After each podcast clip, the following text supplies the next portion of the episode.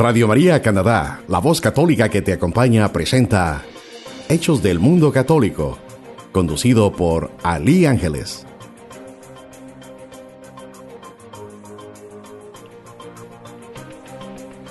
Mi nombre es Ali Susan y estos son los titulares.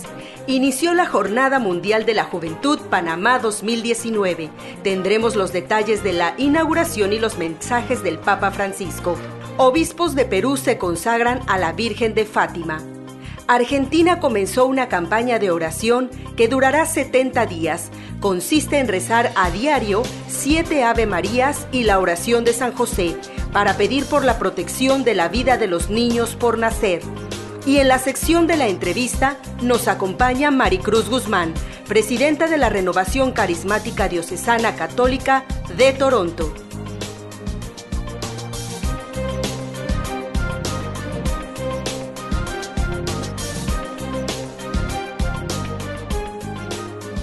Mi nombre es Ali Susan. Es una bendición que hoy nos estemos escuchando y nos permitamos reunirnos, saludarnos y conocernos a través de la radio. Agradecemos a quienes nos escuchan a través también de internet de la página web www.radiomaria.ca o quienes ya descargaron la aplicación en sus teléfonos celulares con el nombre de Radio María Canadá.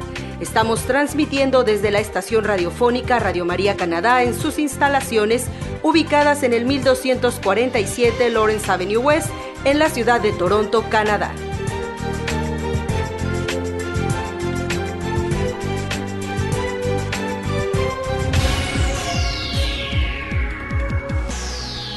Y estamos felices porque esta semana inició la Jornada Mundial de la Juventud Panamá 2019. Las autoridades panameñas y el comité organizador local de la jornada dieron a conocer que han entrado a Panamá 27.037 personas entre peregrinos y voluntarios. Entre los países con más entrada destacan Colombia, Polonia, Brasil, Argentina, Estados Unidos, México, El Salvador y Guatemala.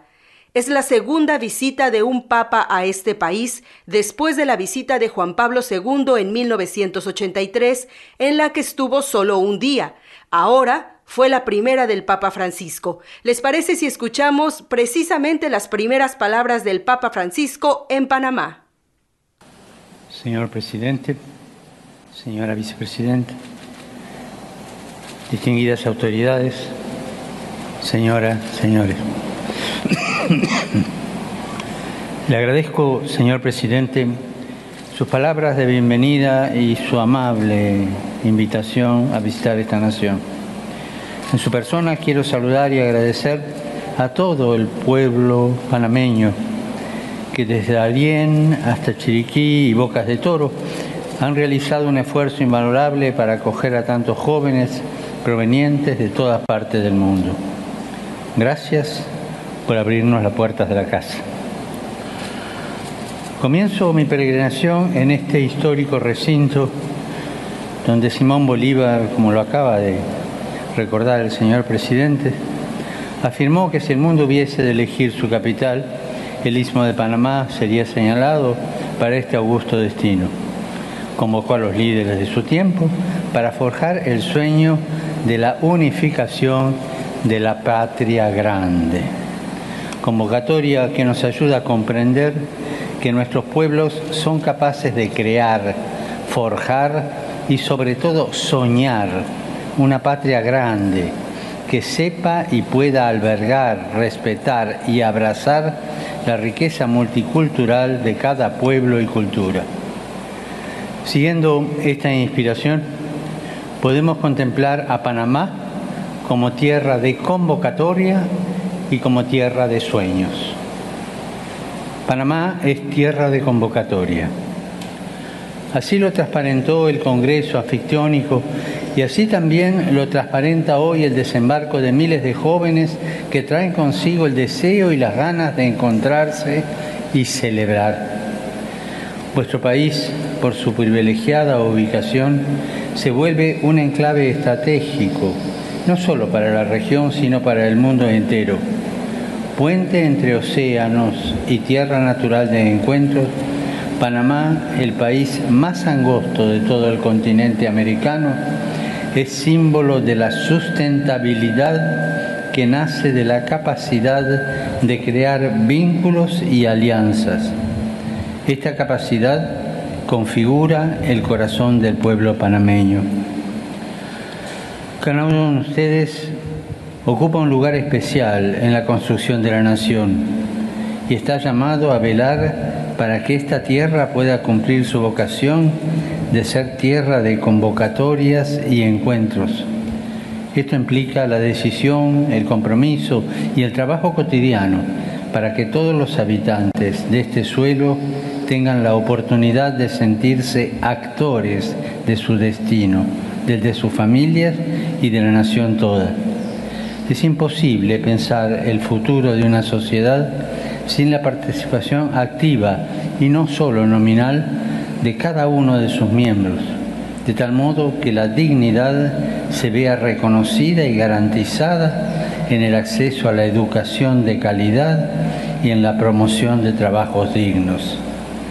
Ambas realidades tienen la fuerza de ayudar a reconocer y valorar la genialidad y el dinamismo creador de este pueblo y a su vez son el mejor antídoto ante cualquier tipo de tutelaje que pretenda recortar la libertad y someta o saltee la dignidad ciudadana, especialmente la de los más pobres. la genialidad de estas tierras está marcada por la riqueza de sus pueblos originarios. Bribri, Buglé, Emberá, Cuna, Nasoteribe, Ngebe, Bawana, que tanto tienen que decir y recordar desde su cultura y visión del mundo. A ellos mi saludo, mi reconocimiento. Y no deja de ser un signo esperanzador el hecho de que esta Jornada Mundial de la Juventud haya comenzado una semana atrás con la Jornada de los Jóvenes de los Pueblos Indígenas y la Jornada de los Jóvenes de, descendencia africana. Los saludo desde aquí y les agradezco que hayan dado este primer paso de esta Jornada Mundial de la Juventud. Ser tierra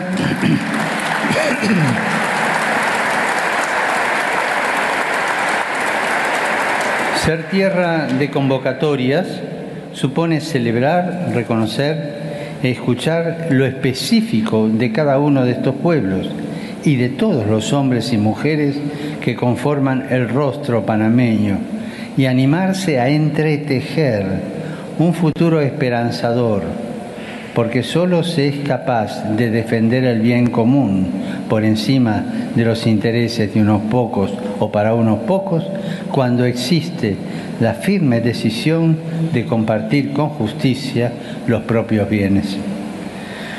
Las nuevas generaciones, desde su alegría y entusiasmo, desde su libertad, sensibilidad y capacidad crítica, reclaman de los adultos, pero especialmente de todos aquellos que tienen una función de liderazgo en la vida pública, llevar una vida conforme a la dignidad y autoridad que revisten y que les ha sido confiada. Es una invitación a vivir con austeridad y transparencia en la responsabilidad concreta por los demás y por el mundo. Una invitación a llevar una vida que demuestre que el servicio público es sinónimo de honestidad y justicia y antónimo de cualquier forma de corrupción. Ellos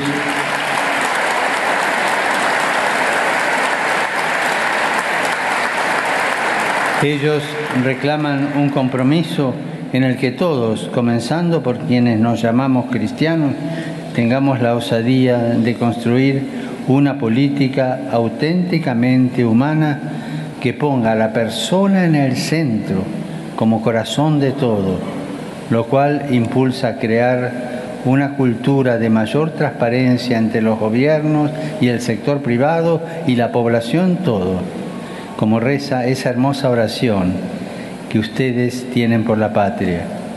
Danos el pan de cada día, que lo podamos comer en casa propia y en salud digna de seres humanos. Además, de tierra de convocatoria, Panamá es tierra de sueños. En estos días Panamá no solo será recordado como centro regional o punto estratégico para el comercio o el tránsito de personas, se convertirá en un hub de la esperanza, punto de encuentro donde jóvenes provenientes de los cinco continentes, cargados de sueños y esperanzas, celebrarán, se encontrarán, rezarán y reavivarán el deseo y su compromiso por crear un mundo más humano. Así desafiarán las miopes miradas cortoplacistas que seducidas por la resignación, por la avidez o presas del paradigma tecnocrático, creen que el único camino posible se transita en el juego de la competitividad, de la especulación y de la ley del más fuerte donde el poderoso se come al más débil, cerrando el mañana a una nueva imaginación de la humanidad. Al hospedar los sueños de estos jóvenes, hoy Panamá se vuelve tierra de sueños que desafía tantas certezas de nuestro tiempo y genera horizontes vitales que señalan una nueva espesura al caminar con una nueva mirada respetuosa y llena de compasión por los otros. Durante este tiempo seremos testigos de la apertura de nuevos canales de comunicación y de entendimiento, de solidaridad, de creatividad y ayuda mutua, canales de medida humana que impulsen el compromiso, rompan el anonimato y el aislamiento en vistas a una nueva manera de construir la historia. Otro mundo es posible, lo sabemos, y los jóvenes nos invitan a involucrarnos en su construcción para que los sueños no queden en algo efímero o etéreo, para que impulsen un pacto social en el que todos puedan tener oportunidad de soñar un mañana. El derecho al futuro también es un derecho humano. En este horizonte parecieran tomar cuerpo las palabras de Ricardo Miró, que al cantarle al terruño de sus amores decía, porque viéndote, patria mía, se dijera que te formó la voluntad divina para que bajo el sol que te ilumina se uniera en ti la humanidad entera.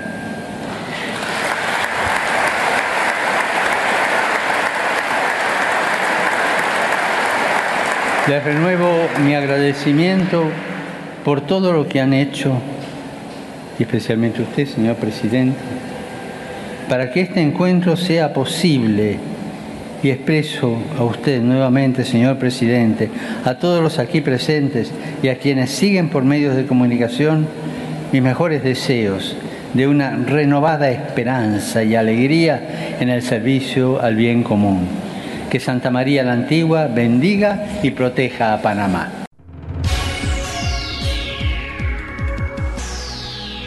He aquí la sierva del Señor. Hágase en mí según tu palabra. Es el lema que el Papa Francisco eligió para esta Jornada Mundial de la Juventud. El camino espiritual iniciado por el Papa Francisco continúa coherente ante la reflexión iniciada con las últimas jornadas mundiales de la juventud centradas en las bienaventuranzas. Así lo explica el Vaticano. En la misa de clausura de la Jornada Mundial de la Juventud 2016 que se realizó en Cracovia, Polonia, el Papa Francisco anunció que la próxima Jornada Mundial se celebraría en Panamá. Panamá es un país ubicado en el sureste de América Central. Su nombre oficial es República de Panamá y su capital es la ciudad de Panamá. Limita al norte con el Mar Caribe, al sur con el Océano Pacífico, al este con Colombia y al oeste con Costa Rica. Está localizado en el Istmo de Panamá, el istmo que une a América del Sur con América Central, por lo que su ubicación es ideal para la celebración de la Jornada Mundial de la Juventud. El presidente de Panamá y su esposa manifestaron la enorme alegría de acoger precisamente esta jornada mundial. Felicidades al pueblo panameño por tener el honor de albergar esta Jornada Mundial de la Juventud y los dejamos precisamente con el himno.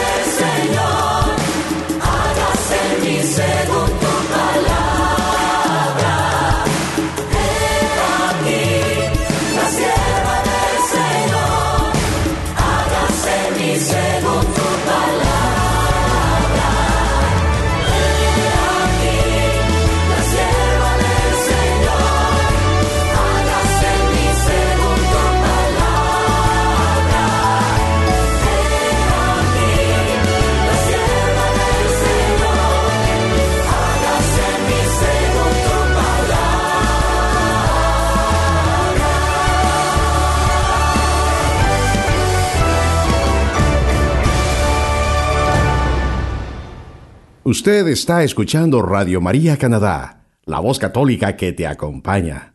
Continuamos con el programa Hechos del Mundo Católico, presentado por Ali Ángeles. La imagen oficial peregrina de la Virgen de Fátima realiza una gira por diferentes países de Latinoamérica. Procedente de Portugal, hizo una gira primero en Colombia para después llegar a Perú. En conmemoración a la visita del Papa Francisco al Perú hace un año, los obispos del país se consagraron ante la Virgen de Fátima en la sede de la Anunciatura Apostólica. Estuvieron presentes el nuncio apostólico Monseñor Nicola Girasoli, el arzobispo de Lima y primado de Perú, cardenal Juan Luis Cipriani, el presidente de la conferencia episcopal, Monseñor Miguel Cabrejos, y una delegación de jóvenes que hoy participan en la Jornada Mundial de la Juventud. El cardenal Juan Luis Cipriani habló sobre las bendiciones de la Virgen y la esperanza de que el país peruano vuelva a caminos de paz y fe. La Virgen de Fátima nos visita, ha venido desde Portugal a visitar a sus hijos del Perú para traernos como siempre trae la Virgen mucha paz, el perdón y una llamada a la conversión. Los preferidos de la Virgen, los enfermos, los niños, los ancianos, los matrimonios, todos, como buenos hijos, acudimos a nuestra Madre con mucha confianza. ¿Cuántas promesas en nuestra vida la Virgen las ha cumplido? ¿Y cuántos temas que nos preocupan ella también los resolverá? Pidamos por el Papa, pidamos por la paz en el mundo y pidamos por la Iglesia, para que realmente el Hijo de Dios, el Hijo de María, esté muy contento. La Virgen de Fátima realmente es un milagro viviente. Sigue viva, sigue paseando el mundo, anunciando la paz, anunciando la conversión y pidiendo el rezo del rosario. Ahí es donde ella nos escucha mejor. Le agradezco esta visita tan bonita al Perú, ahora a Lima y a todos los que han hecho posible este viaje.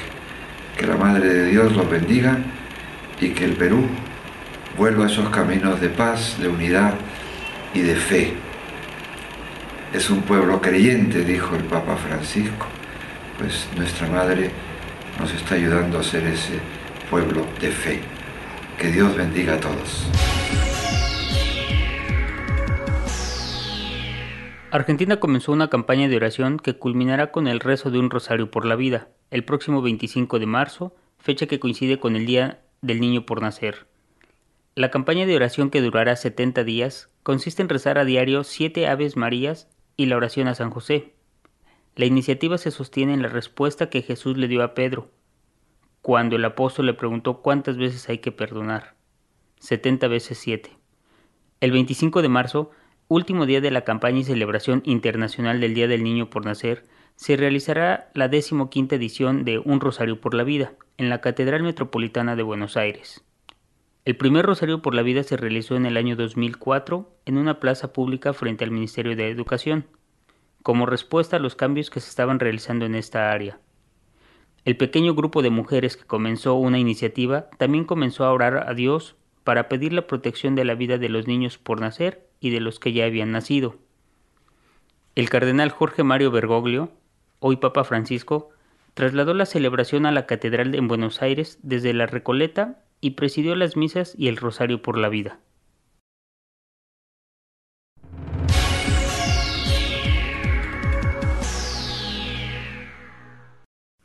Hoy en la entrevista nos acompaña Maricruz Guzmán. Ella es presidenta de la Renovación Carismática Diocesana Católica de Toronto. Un nombre largo, Maricruz. Así es, un nombre de bautizo que tiene mucho significado. Buenas tardes. Buenas tardes, Maricruz. Oye, ¿qué es precisamente la renovación carismática diocesana. Bueno, yo soy una servidora en la renovación carismática y eh, para todos nosotros es un momento de poder tener una experiencia con el Espíritu Santo, conocer más de Jesús y a través de esta corriente de gracia como el Papa le ha puesto, estamos nosotros dentro de la Iglesia Católica teniendo una oportunidad de poder avivar esos dones, esos carismas que nosotros tenemos desde nuestro bautismo. Entonces la renovación carismática es un medio, es un vehículo que nosotros podemos usar para activar este poder que vive de dentro de nosotros. ¿Cómo nace la renovación? La renovación es una idea, como siempre lo he dicho, de Dios, es una idea de, del Espíritu Santo que ha querido venir a nosotros y tiene diferentes formas cómo se manifiesta, pero nosotros ahorita celebramos siempre pues ya los 51 años porque a través de estos 25 estudiantes que se encontraban en Pittsburgh, eh, ellos clamaban por una efusión del Espíritu Santo y el 17 de febrero de 1960 67 vino este poder a la parte católica de nuestra iglesia y desde ahí pues se ha expandido como ese fuego en medio de todos los continentes y ahora todos estamos experimentando este poder, este bautismo, esta nueva efusión de un permanente Pentecostés.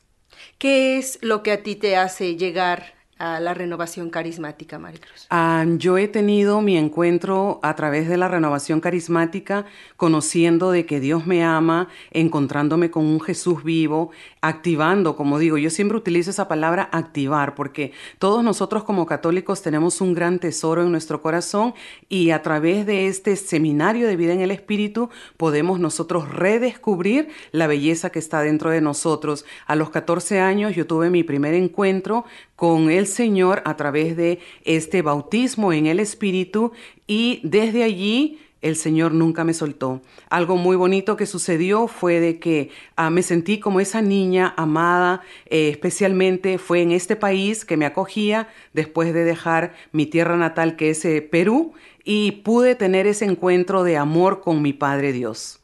¿Nos puedes platicar cómo fue? Sí, claro. tenía 14 años y mi mamá, me acuerdo que nos llevó y tuvimos este, una reunión que para mí pues yo no entendía mucho, pero algo, algo me cautivó y fue sentirme amada.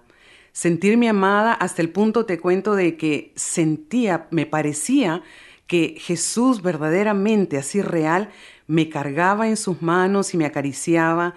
Y yo decía, así a mis 14 años, este amor eh, no lo quiero perder, o sea, ¿cómo hago para que continúe? Fue, fue una historia de amor que empezó eh, de mi persona hacia Jesús y de Jesús hacia mí. Desde allí pues empecé con el grupo de jóvenes a temprana edad, eh, ser un poco de servicio, un poco de liderazgo, un poco de voluntariado. Después entré ya al ámbito adulto en donde estuve a cargo de diferentes equipos, de diferentes grupos y ahora el Señor pues me llama a, dentro de nuestra arquidiócesis de Toronto a llevar este servicio y me siento totalmente totalmente enamorada de Dios, eh, del Espíritu Santo. Dios sigue obrando, obrando en mi vida y soy testigo de su poder. Este, esta transformación que tú sufriste desde, desde pequeña, esta, este nuevo acercamiento, te ha llevado a lo largo de los años a estar más cerca, pero también ha habido momentos en los que has necesitado la ayuda del equipo de la renovación carismática, porque quienes ya han estado por muchos años, no todo el tiempo es color de rosa. No, definitivamente, este es un caminar que yo le debo eh, mucho a los pioneros, los pioneros de los años 70 que empezaron pues a, hacer ese camino para nosotros que éramos jóvenes en ese entonces. Eh, hemos tenido líderes muy grandes aquí en Toronto dentro de la renovación carismática a los cuales ah, ya están algunos en la presencia del Señor, otros están aquí con nosotros que para mí personalmente son personas que le debo mucho respeto y he aprendido mucho de ellos. Eh, puedo decir y soy testigo de que ellos han dejado huellas y ahora la renovación carismática hispana aquí en Toronto está creciendo fuertemente. Estamos trabajando junto al Consejo Diocesano, que es la parte coordinadora que trabaja con las ocho comunidades y mi persona que trabaja en la arquidiócesis bajo el servicio de coordinar todas las etnias. Entonces hay huella, hay fuerza, hay deseo de trabajar y sobre todo hay compromiso. Lo pregunto, Maricruz, porque en la cuestión espiritual muchas veces las personas que nos escuchan quisieran adentrarse a algún grupo, pero de momento, pues uno va y viene, ¿verdad? Uno, uno de pronto tiene eh, esa intención de acercarse a Dios y, y llega el momento en el que sucede algo en la vida que les hace alejarse y que de pronto uno piensa, ¿de verdad podré seguirlo por siempre o, habrá momentos en los, que, en los que caemos? Entonces, este momento de espiritualidad que tú vives, ¿cómo lo puedes manejar? ¿Cómo lo puedes decir a quienes nos, escuchan para que piensen y, razonemos que hay momentos en los que podemos necesitar y siempre va a haber alguien en, en cuestión personal que te puede ayudar? Yo te podría decir que dentro de nuestra Iglesia Católica nosotros somos bendecidos porque tenemos grandes tesoros. Eh, uno de esos tesoros es la renovación carismática, pero también tenemos otros movimientos donde Dios se manifiesta con poder y nosotros tenemos para elegir. Tenemos para elegir según eh, dónde eh, Dios nos ponga o dónde Dios nos mueva para nosotros poder crecer en santidad, porque la meta es como siempre digo, llegar al cielo. Ese es nuestro destino. Nosotros tenemos la vida y no estamos aquí como para perder el tiempo, tenemos un destino, tenemos una meta y es llegar al cielo. Dentro de nuestra Iglesia Católica tú puedes escoger diferentes movimientos que te van a ayudar a poder crecer en esta espiritualidad yo, mi familia, eh, hemos escogido la renovación carismática. ¿Qué podría decir al respecto? Es que se den una oportunidad. Em, hay una monja que se llama Adela, la madre Adela, que dice que la renovación carismática ha sufrido eh, muchas eh, sombras, pero ahora estamos en el momento de la luz. ¿Qué significa? Que nosotros como seres humanos puede hacer que hayamos cometido ciertos errores por nuestro propio deseo de querer sacar adelante tantas cosas, especialmente en lo que se refiere a los carismas y los dones. Esto le pertenece totalmente a Dios, al Espíritu Santo, y es de la iglesia para la iglesia, no de la renovación carismática. Entonces, hago este hincapié porque a veces hay como ese recelo y piensan de que solamente los dones son de la renovación. No, son de la iglesia, somos iglesia, y que nos demos una oportunidad porque a través del seminario de vida en el Espíritu podemos aprender que Dios nos ama, pero que hay un pecado que nos eh, bloquea ese amor. Y por eso eh, Dios nos envía en su amor a Jesús. ¿Para qué? Para que nosotros a través de la fe y conversión podamos obtener esta nueva vida. Y de allí nosotros entregamos el plan de acción que es cómo perseverar en esta nueva vida. Y eso es lo que se trata la renovación carismática, que en ocho comunidades hispanas, ocho parroquias aquí en esta ciudad, eh, nos reunimos a través de grupos de oración, asambleas de oración, retiros y damos esta identidad que termino diciendo que esta identidad es en sí un estilo de vida. Y es, una, es un movimiento con mucha actividad porque nos has reportado a lo largo de los noticieros cada semana y siempre tienen actividades en diferentes zonas de, de Toronto y en otras ciudades aledañas. Así es, porque nuestro mandato es evangelizar, evangelizar con poder y con el poder del Espíritu Santo. Entonces nosotros a través de toda la ciudad tenemos diferentes eventos, tenemos actividades y tengo la bendición pues de trabajar contigo y de poder enviarte las últimas noticias de lo que está haciendo el Espíritu Santo en nuestra Iglesia Católica que está ardiendo en ese fuego del Espíritu Santo. ¿Hay algún proceso en el que las personas quieran eh, conocer más o ser parte de la renovación carismática, se necesita tener alguna, no sé, alguna característica, algo que tú les puedas decir al público si ellos pueden tener ese clic con, con ustedes. La renovación carismática se caracteriza por la alabanza, por esas oraciones espontáneas, por los cantos alegres, pero también una madurez en el, en el momento de poder llegar a una adoración, a un encuentro con el Señor, crecer eh, amando los sacramentos, crecer en la vida eucarística y sobre todo sirviendo dentro de la iglesia. Entonces yo les diría de que eh, no hay nada en sí que, que hayan que hacer, solamente darse la oportunidad de visitar un grupo de oración dentro de las diferentes comunidades, asistir si pueden cuando escuchen la palabra eh, retiro de inicio, seminario de vida en el Espíritu, bautismo en el Espíritu Santo, esa es la llave para abrir ese, ese cajón que está cerrado y que salgan todos esos tesoros. Que se den la oportunidad y cualquier cosita que nos busquen en las parroquias, ahí estamos para dar información.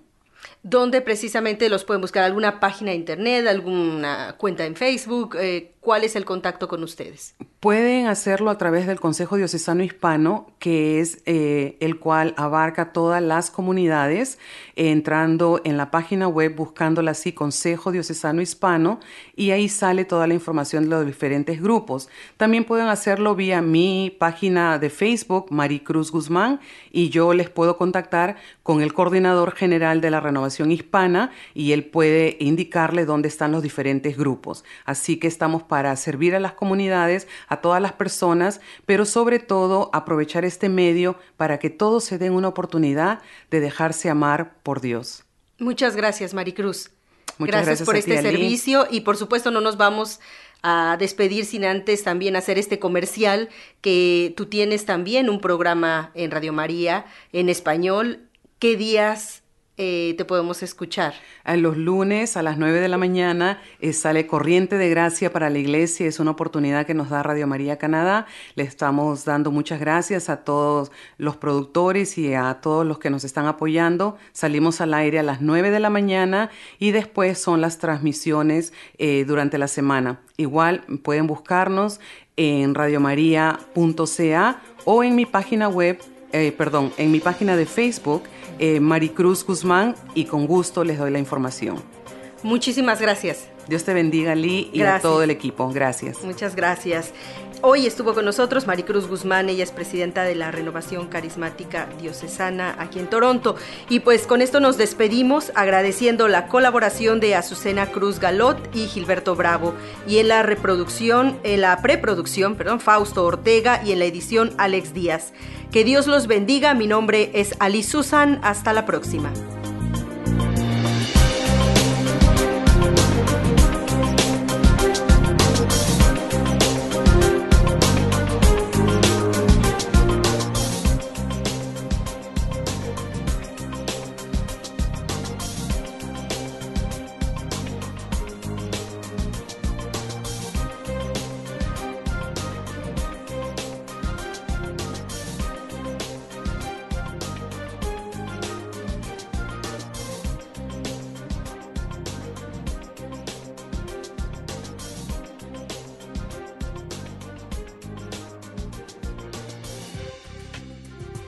Usted escuchó Hechos del Mundo Católico, conducido por Ali Ángeles en Radio María Canadá, la voz católica que te acompaña.